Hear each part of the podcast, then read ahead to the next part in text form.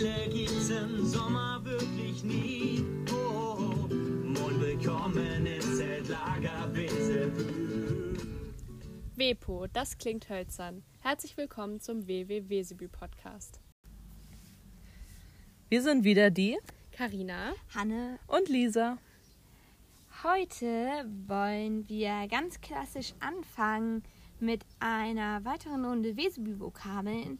Und heute ist für die Kinder oder für euch als Lakis das wunderbare Wort Piwatz dran, was bei einigen sehr geliebt ist, um abends die Bettruhe zu finden und bei anderen sehr verhasst, weil der wunderschöne Tag Wesebü dann vorbeigehen muss.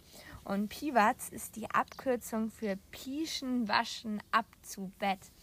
Und diese großartige Abkürzung bzw. Pieschen, Waschen, ab zu Bett kommt immer dann in Einsatz, wenn die Abendshow fertig ist. Also das Abendprogramm, wo irgendeine Show halt ist oder ein, ja, ein, ein Spiel gespielt wird, wie zum Beispiel 1, 2 oder 3. Wenn die vorbei ist, dann ertönt es immer durchs ganze Lager. Pieschen, Waschen ab zu Bett, pieschen, waschen ab zu Bett. Genau so geht das dann. Und dann ist für alle das Zeichen ab jetzt Zahnbürste schnappen, in die Waschräume, Zähne putzen, waschen und zudecken und nach einer Folge Podcast oder Hörbuch hören. Genau. Wollen wir dann auch schon übergehen zu unserem Hauptthema heute? Das Natürlich. ist nämlich die Anreise. Wie läuft der erste Tag in Wesebü eigentlich so ab? Als erstes treffen wir uns natürlich in Fleckebü, wie jedes Jahr. Und als erstes kann man erstmal die Koffer abgeben, dann ist man die schon mal los und sich anmelden. Genau.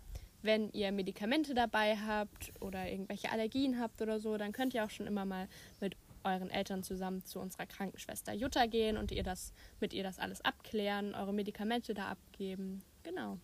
Und wenn es richtig gut kommt, dann seht ihr da auch schon den Lagertanz, weil ganz viele von den Teamern sind immer mit oben.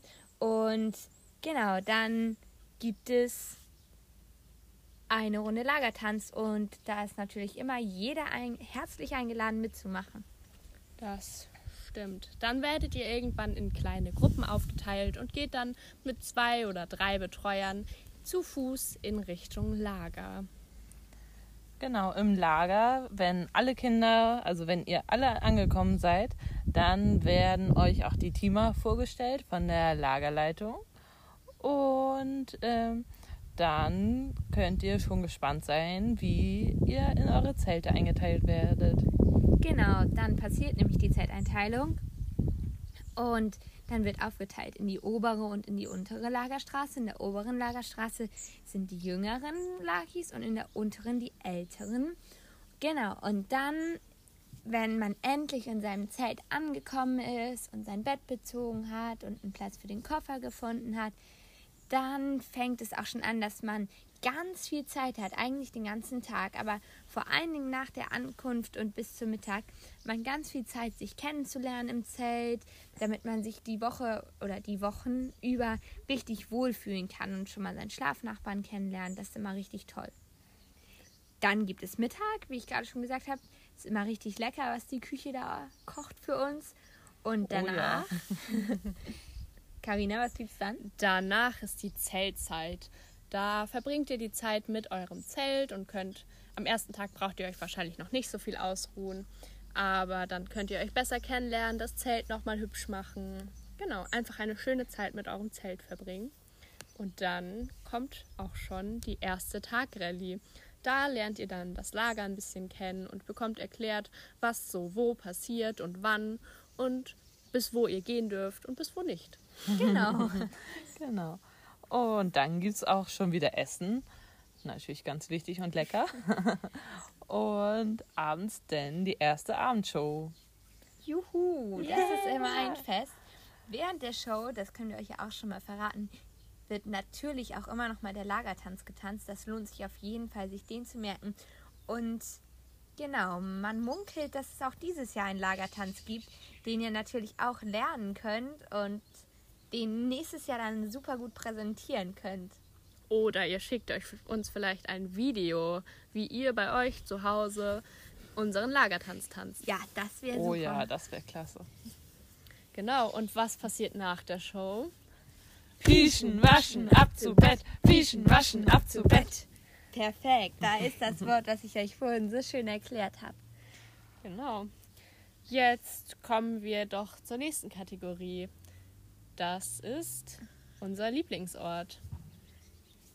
Mein Lieblingsort ist ganz, ganz, ganz klar der Liebesbaum. Beziehungsweise, naja, das erzähle ich euch gleich.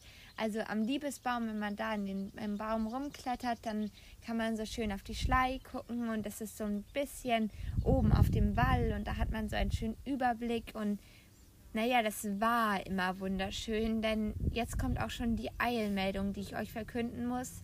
Der Liebesbaum, also es gab ja 2018, für die, die schon dabei waren, schon mal eine Demonstration, dass der Liebesbaum nicht gefällt wird. Die habt Oh ihr ja. Kinder ja auch gut geschafft. Also da habt ihr gut demonstriert, aber dieses Jahr ohne Kinder ähm, war das so, dass dann einfach beschlossen wurde, dass der Liebesbaum jetzt weg muss. Und naja, deshalb ist es auch irgendwie mein Lieblingsort im Herzen geblieben, weil dieses Jahr gibt es den Liebesbaum leider nicht mehr. Oh.